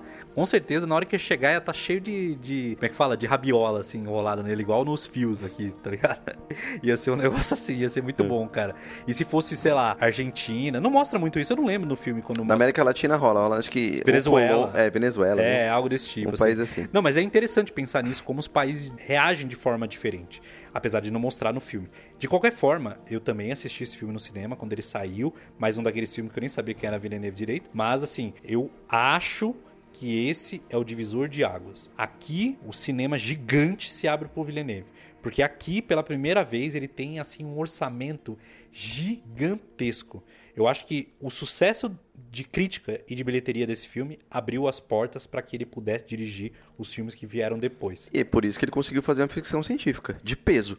Porque precisa ter dinheiro pra fazer ficção científica, né? Exatamente. Você tem que criar um mundo, né? Ele mesmo fala sobre isso, de que quando ele sempre sonhou em dirigir ficção científica, mas lá no Canadá ele nunca imaginou que isso seria possível por questão de orçamento mesmo. E aqui a gente tem um filme que apesar da ficção científica clara estar lá, ele ainda é um filme de drama, ele ainda é um filme que debate questões filosóficas muito relevantes relacionadas à, lin- à língua, ao falar, ao que é ser humano, Exato. a nossa visão de tempo, de realidade. E é isso que eu, que eu falei lá no começo, ele não ter perdido isso, que é as influências dele lá no começo. Sim. Que é a essência dele, né? É. É meio que a cabeça, do, as questões que ele pensa. Ele gosta de colocar isso nos filmes dele. Exato. E ele colocou de uma forma em que o grande público consegue ver esse filme. Sim. É um filme muito acessível. É um filme que não é. Eu, quando eu digo muito acessível, não tô falando que é um filme raso. Pelo contrário. É um filme muito foda. Mas o jeito que ele colocou o roteiro, o jeito que ele colocou a trama, é um filme gostoso de ver. É um filme que te instiga a ver, você quer saber. Porque é um filme de alienígena, né? Então todo mundo quer, né? Acha muito in- Independence Day. Então são filmes que você quer saber. Tipo, puto, como é que vai ser no final? Será que vai, vai acabar o mundo? Será que vai dar guerra? Será que eles vão conseguir conversar com os alienígenas? Então você sempre, ele toca nesse ponto que é a curiosidade geral. E mantém esses pensamentos filosóficos de linguagem. Pra mim é um filme sobre linguagem.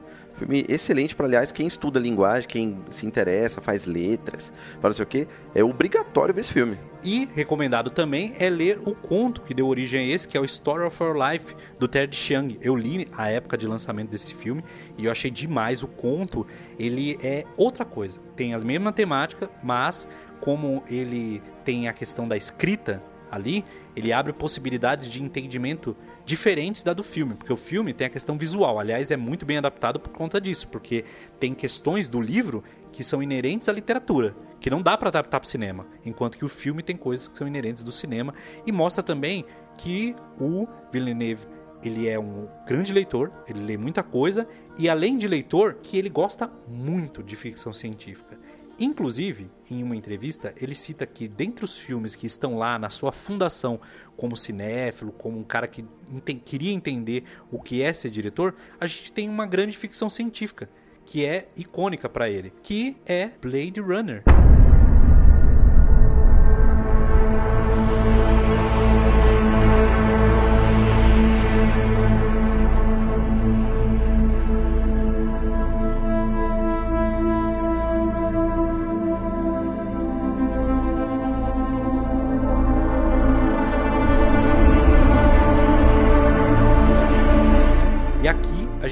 Chega a o que pra mim é o melhor filme dele. Sei que muitos de vocês aí, ouvindo, aí ouvindo não vão concordar, que é Blade Runner 2049, a sequência do filme lá de, da década de 80, dirigido pelo Ridley Scott e que muitos imaginavam que nunca ia ser lançado, um filme que dividiu as opiniões. Muita gente detesta esse filme, muito, na minha opinião, porque tem aquele lance de que o original é intocável e que o filme não, não, não leva em conta algumas teorias dos fãs, porque o Ridley Scott, como o Villeneuve diz em uma entrevista, para ele o Deckard, que é o personagem principal do filme da década de 80, ele é um replicante, enquanto para o Harrison Ford ele não é.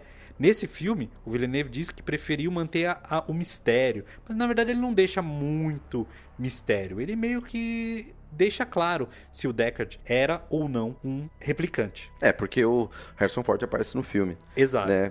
É atualizado, né? Para quem não conhece, o Blade Runner original narrava a história de um investigador que era contratado para procurar alguns replicantes que estavam na Terra. Replicantes são como se fossem clones máquinas, digamos assim. Androids. Androids, que são extremamente semelhantes a humanos, mas eles têm um período curto de vida. Eles vivem somente 4 anos e depois eles morrem.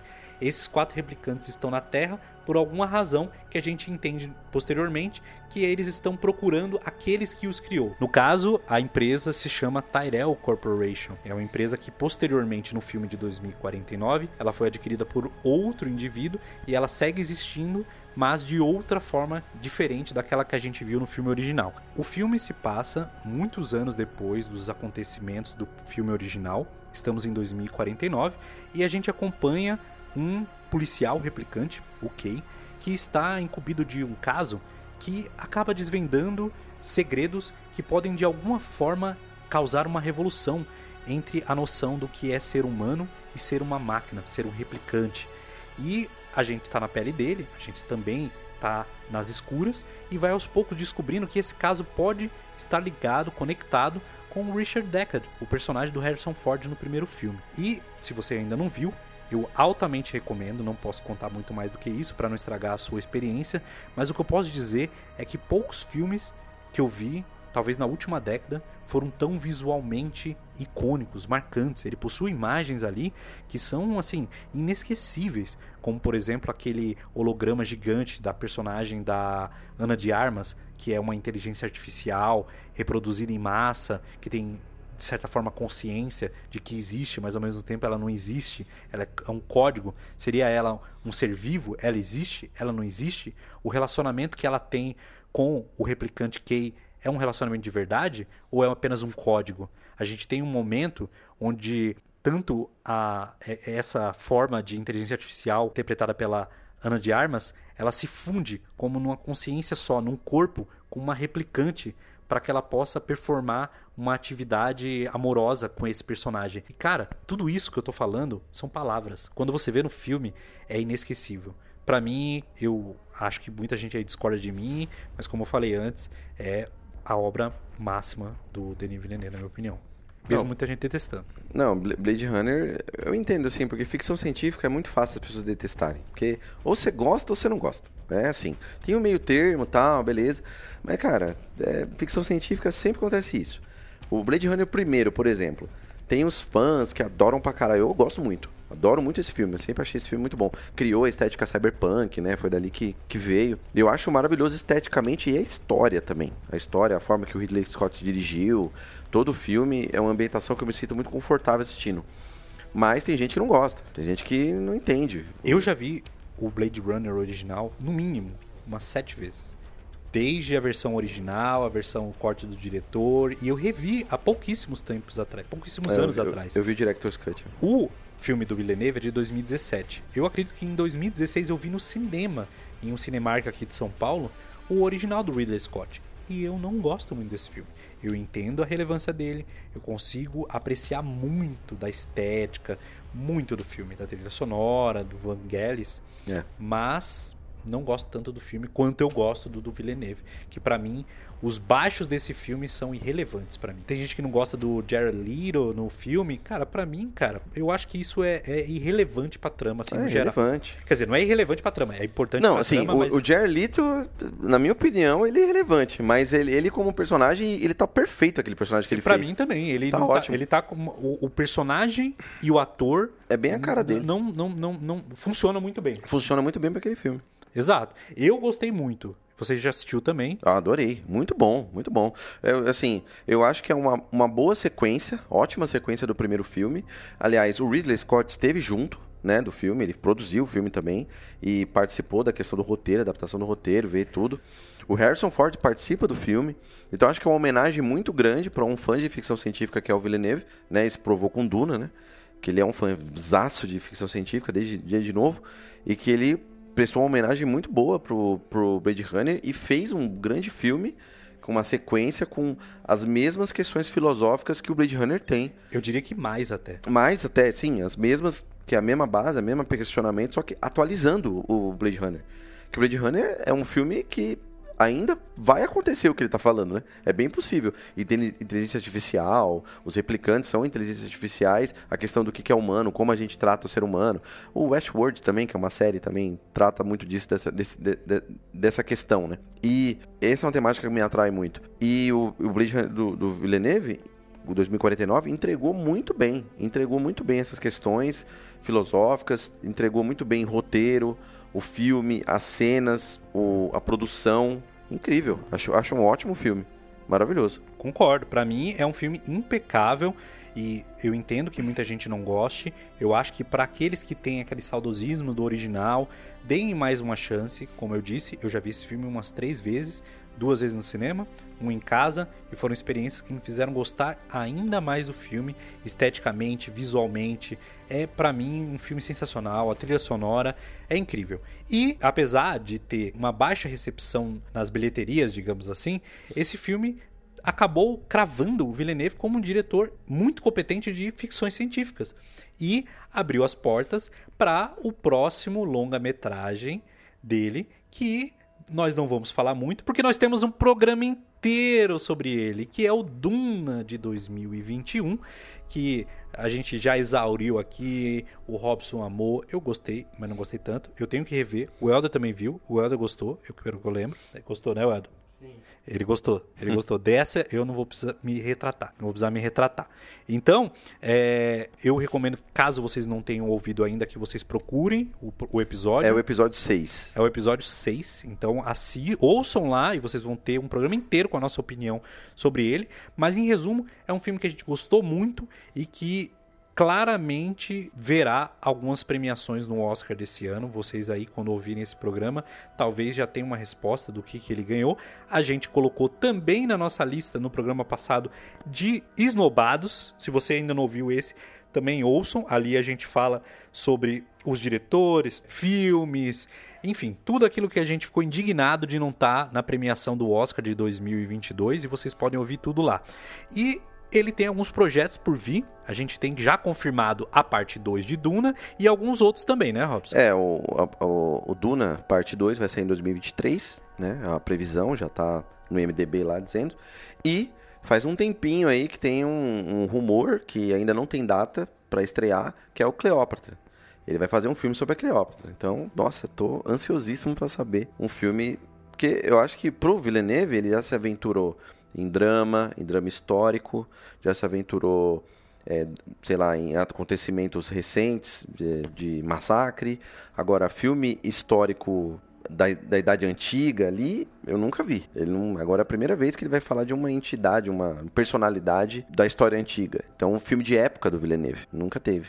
Eu tô muito curioso para ver ele explorando novos gêneros. Ele tem também já confirmado também algumas séries que ele tá envolvido, inclusive. De Duna, né? Exato, a Duna, é Dune, The Sisterhood, que é um- um- uma série que vai abordar as Bene Gesserit e é uma série da HBO. Além disso, tem no IMDb uma outra série chamada The Sun, uma minissi- minissérie que ele tá envolvido como diretor. E a gente tem também listado no IMDb um filme, adaptação do Arthur C. Clarke, de um romance dele chamado Rendezvous with Rama, que trata de um time de astronautas que é enviado para uma missão para explorar uma nave interestelar gigante que está indo em direção ao Sol. É, o Sir Clark é um grande escritor de ficção científica. né? Exato. Então a gente vê que ele tá a milhão, ele produziu muitos filmes na última década, entre 2013 e 2017 foram cinco filmes, o que é um feito. Tem grandes diretores aí que lançaram em 20, 30 anos 10 filmes. O cara fez cinco em pouquíssimo tempo. E a gente saber que ele tem um, num futuro próximo grandes produções a serem realizadas mostra que a gente ainda não viu o potencial que esse cara ainda tem a nos entregar. E eu digo mais, eu ainda prevejo uma comédia do Villeneuve. É, ele tá se aventurando em tudo. Eu Terror. eu só vou botar fé, assim, de que ele é meu diretor, assim, um dos meus favoritos, um dos maiores da atualidade, quando ele fizer uma comédia e um terror. Aí eu boto fé. Aí já era. Faço uma tatuagem. É, ele vai fazer o, o remake do, do. Debbie Lloyd. Nossa, deve... eu pensei no. Esqueceram de mim. É, não, eu pensei no Monty Python, né? Fazer um. Bem mais a cara dele. The Holy Grail. Holy Grail, fazer uma versão do Holy Em Grail. busca do cálice sagrado. É, do City Walk. É. Aliás, Monty Python, hein? Talvez, quem sabe, futuramente faça um programa sobre Monty Python. Monty Python é muito bom. Exato. Eu acho que talvez a gente pode um dia Os explorar. pais do Hermes e Renato. Exato. Bom, então eu acho que vocês já devem ter percebido que a gente é super fã do cara. Acho que tem muita coisa pra vocês assistirem aí. Se vocês nunca viram alguns desses filmes, deem uma chance, escolham aqueles que mais têm a cara de vocês, assistam, coloquem lá no seu listão que você assistiu. Aliás, eu vou, se possível, eu, eu vou, eu vou, eu vou, gente, eu vou atualizar o meu listão, tanto no papel, no papel tá atualizado. Eu só preciso atualizar lá no No Letterboxd. no É, Letterboxd. Eu não fiz, não. Eu vou fazer, eu vou fazer, e aí eu vou pôr no link talvez do próximo programa e vocês Isso. acompanham a gente lá. Mas vejam aí, digam pra nós lá nas nossas redes sociais o que vocês acharam dos filmes. E eu acho que a gente pode parar por aqui e seguir para os pitacos finais, certo, Rob? Pitacos finais. Então vamos lá. O pitaco final.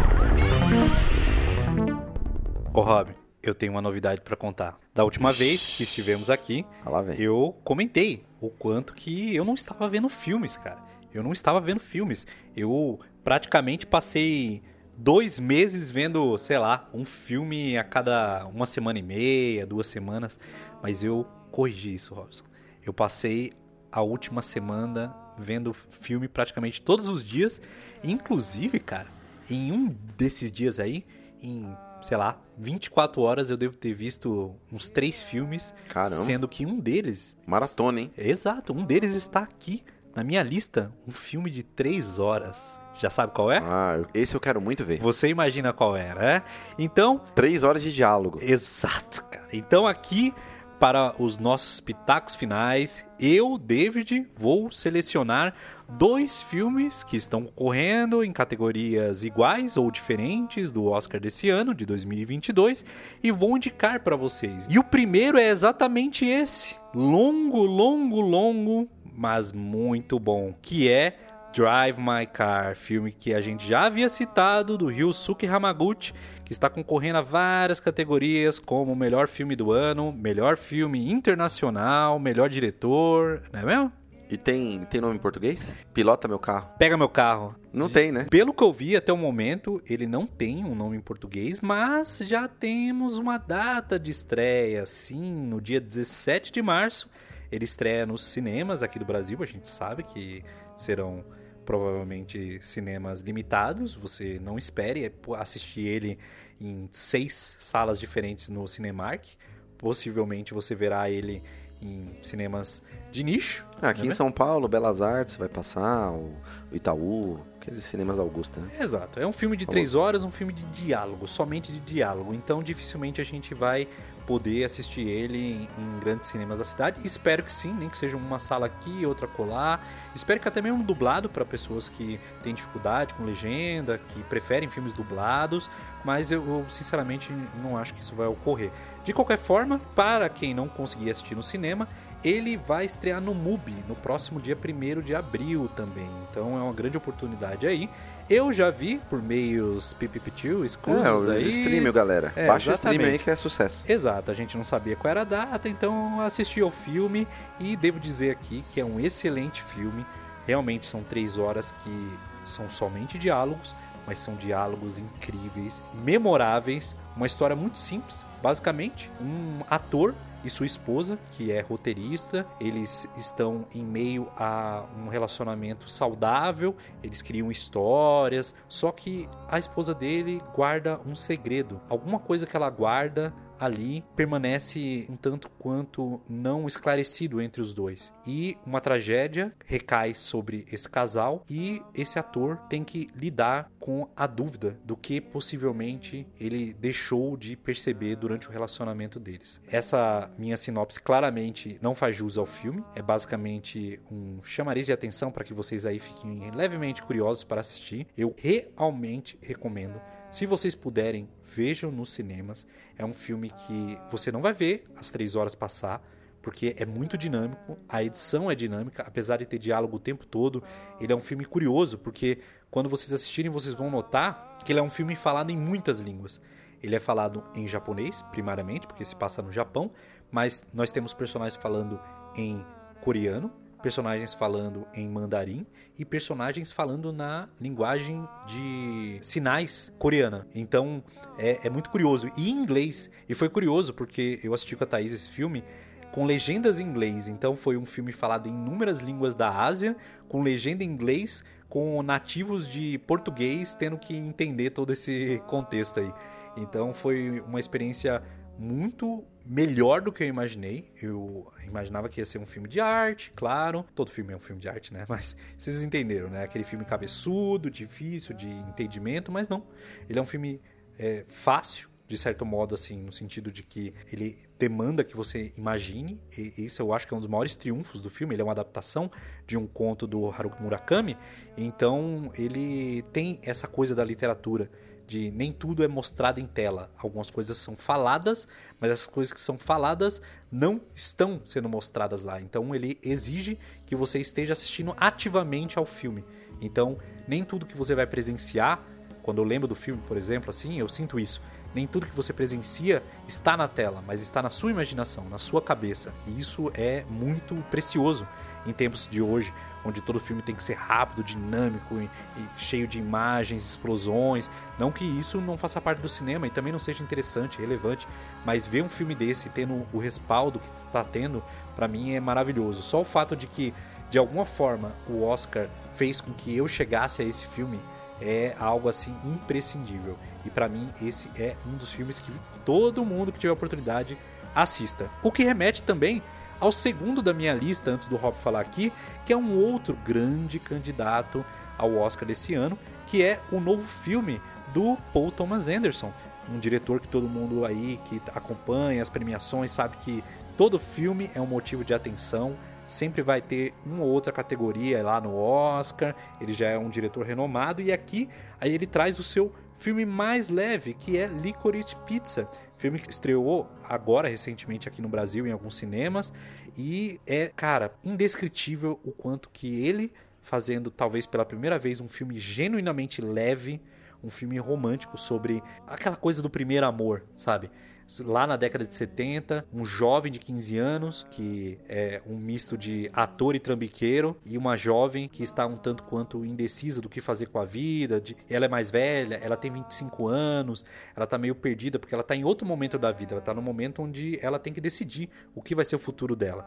E esses dois se encontram e ali eles formam uma relação muito peculiar.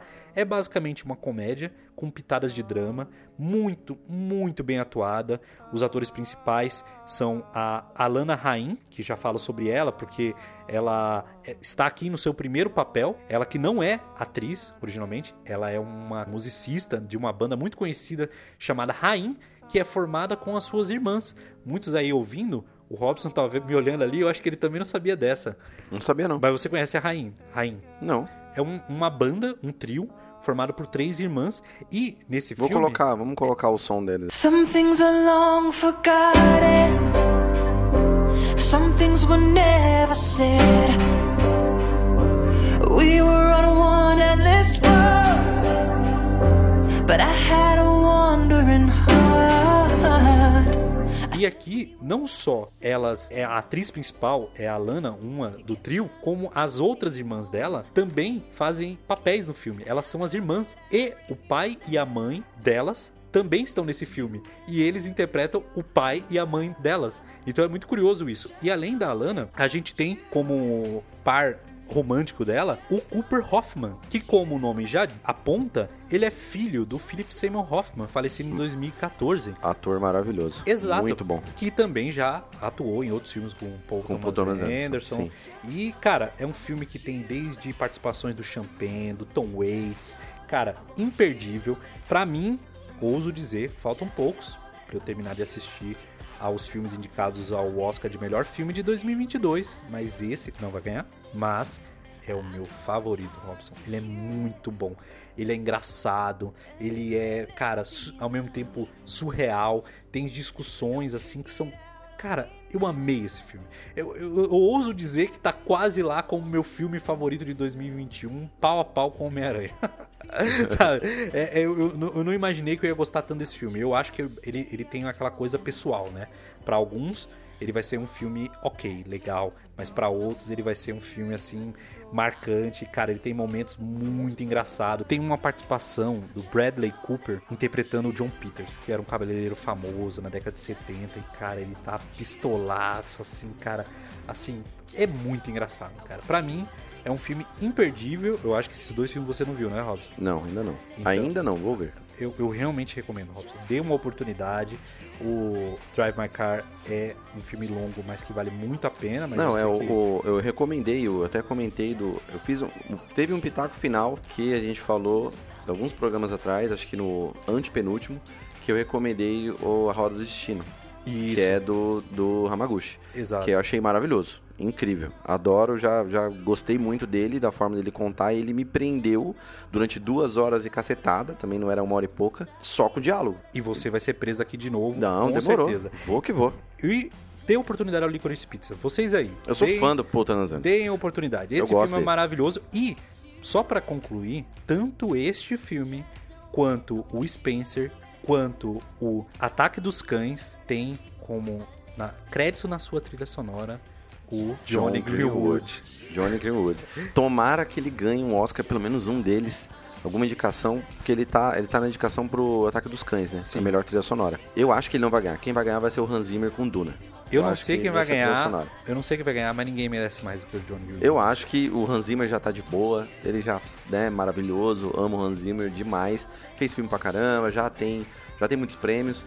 Dá pro John Wood, cara. John É. Wood, O cara tem maravilhoso. três filmes incríveis com trilha sonora dele. Aliás, Oscar. falar em trilha sonora, é, coisa que a gente praticamente não tocou no programa sobre o Villeneuve, a abertura desse programa aqui, do, desse programa número 10, é do Radiohead. Uma música que tá bem no começo do, do filme Incêndios, que é uma cena importantíssima, maravilhosa, linda, do, como todas as aberturas de, de filme do Villeneuve, que tem como guitarrista o Johnny Greenwood. Então, é, o Johnny Greenwood tá aí. O cara é bom. O cara é bom, o O cara, é bom. cara é bom. Mas então vamos para as suas indicações, Rob. Conta aí pra nós. Eu vou. A gente combinou primariamente falar das indicações no Oscar.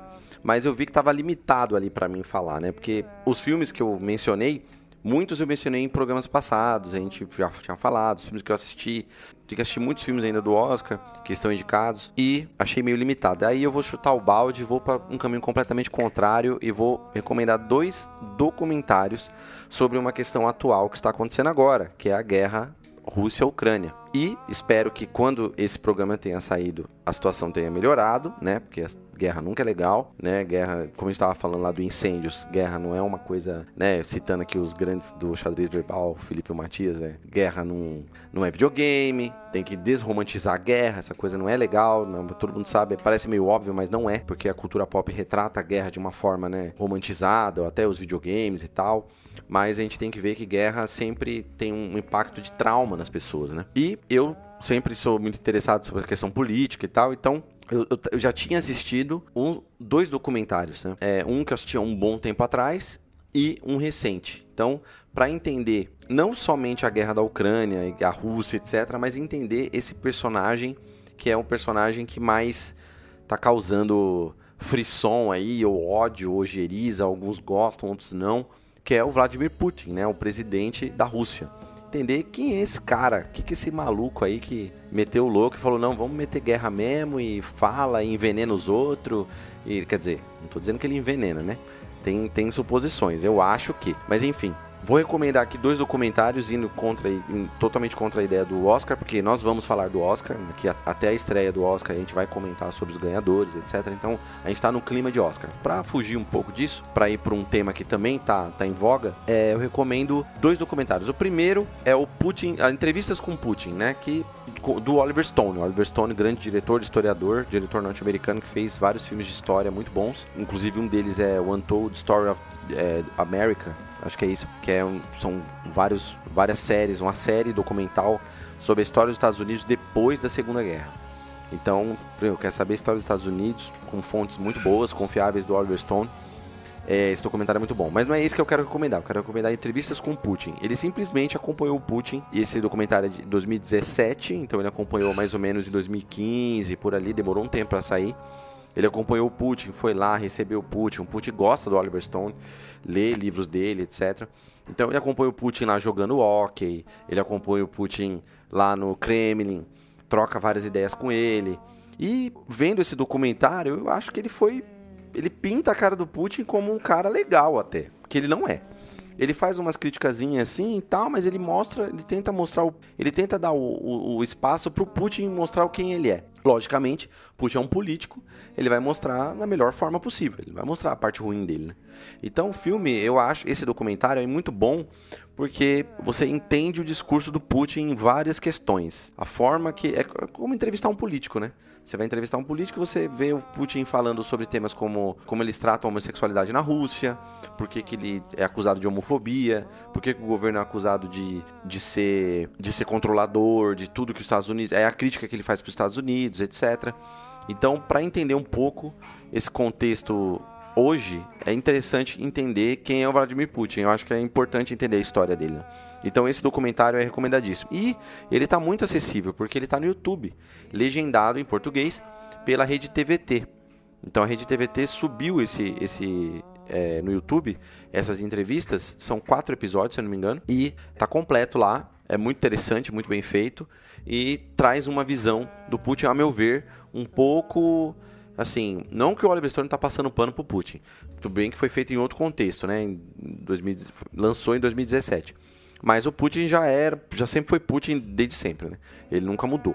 Então eu vejo que é um pouco enviesado. Isso é uma discussão que, enfim, é muito além, né? Quem quiser discutir sobre isso, manda mensagem para nós lá. E tem outro documentário que eu vi, que eu me impressionei, que tem na Amazon Prime, que também você pode achar no, no streaming, etc. Não é difícil de achar. Que é The Putin System que já é de 2007, já é um pouco mais antigo, 10 anos antes do lançamento do Oliver Stone, que conta a história do Putin. É muito louco porque é ele é dirigido pelo Jean-Michel Carré, que é um francês, e tem um jeito francês de fazer documentário, que é muito interessante. Eles são muito bons em fazer documentários. Os documentários franceses são, são bem interessantes, assim, porque eles, eles trabalham basicamente com imagem de arquivo, então é imagem de TV zoada, aqueles VHS cagado e fazem numa forma que é entrevistas com com DV mesmo, assim, não é? Câmera digital, né? Nada muito. Mas a edição é muito boa. A forma que ele trabalha a narrativa é muito interessante. Ele, ele tem entrevistas com a professora da escola do Putin. Então a tiazinha lá, professora do Putin, que ele nasceu em, em São Petersburgo, né? Que era Leningrado na época. Então lá de São Petersburgo, lá falando, ah, o Putin, quando era criança, ele era muito metódico, um menino estranho e tal, fica falando da vida dele. E aí eu vejo que mostra mais ou menos quer dizer, mostra desde a da infância dele até ele conseguir chegar no poder. Então, até, até a reeleição dele. E aí conta a história dele desde a época de KGB, jovem, para entrar na KGB, até ele conseguia reeleição até 2007, né? Até mais ou menos essa época aí, 2006, 2007. Então, esse aí eu acho que é complementar mais ou menos ao entrevistas com Putin. Então, você vê o Putin em 2015, 2016 ali, como ele tá, e o Putin depois. Quer dizer, antes. O Putin antes, em 2007 ali, com muitas imagens de arquivo, muitos ex-agentes da KGB falando que trabalharam com ele, que tudo falando coisas que até o cara no documentário fala, ó, possivelmente esses caras aí vão ser perseguidos, tá ligado? Porque eles estão falando coisas assim que. Então foi um documentário muito corajoso e me abriu, me fez entender muito o que ele tá fazendo hoje. Razões das opções políticas dele hoje, né? E porque ele manobrou. Então, The Putin System, eu acho que é um documentário muito melhor do que Oliver Stone, porque mostra realmente a história do Putin através de, de imagens de arquivo, uma pesquisa muito profunda, documental, e feito de uma forma muito cinematográfica documental mesmo, documentário até poético em certos pontos, assim. Que às vezes documentário de história fica meio. Geralmente os norte-americanos têm esse tipo de. O Oliver Stone, por exemplo, tem esse tipo de esquema de fazer uma coisa jornalística, né? De mostrar o documentário assim, dados e voz em off, não sei o quê. Esse não, esse tem um pouco um tom mais artístico, um tom mais simbólico, de mostrar simbolismos assim que você vai sacando assim da cultura russa e também do Vladimir Putin, entender quem é esse ser aí, quem é esse, essa personalidade política. Então, recomendo muito para quem quiser mais, entender mais o que está acontecendo hoje. Muito boa essa indicação, aliás, eu vou ver se eu consigo assistir pelo menos este Assiste o Putin. System. Putin É, System é, é, bom. o- É uma horinha, uma horinha. Putin System. The Putin, tem na Amazon Prime. The Putin System. É um nome engraçado até. É o sistema Putin. Então é isso, acho que a gente pode parar por aqui. E aí, vocês aí que estão ouvindo o programa, devem ter muitos filmes aí que vocês ficaram interessados. Vocês já viram alguns? Conta pra nós nas redes sociais, vocês podem mandar mensagem à vontade nos nossos portais, nos nossos canais de comunicação de sempre, que são Facebook, Cinema do Fim do Mundo. Twitter, Cinema Fim Mundo. E e-mail, cinemafimmundo.gmail.com, que é o mesmo do Pix. Então, manda o Pix pra nós lá, 10, 20, 15 mil. Pode mandar que vai ajudar muito a gente aqui. Exatamente. De verdade, qualquer ajuda é ajuda. Esse programa dá muito trabalho e todos vocês que já nos ajudaram, a gente agradece muito. E é isso aí. A gente vê vocês no próximo programa. Mais alguma coisa, Rob? Vamos nos preparando para o Oscar e vamos lá torcer pro Denis Villeneuve, pelo menos o Duna, ganhar como melhor filme. É isso aí, Rob. Vejam os filmes e na próxima a gente se fala. Até mais. Falou!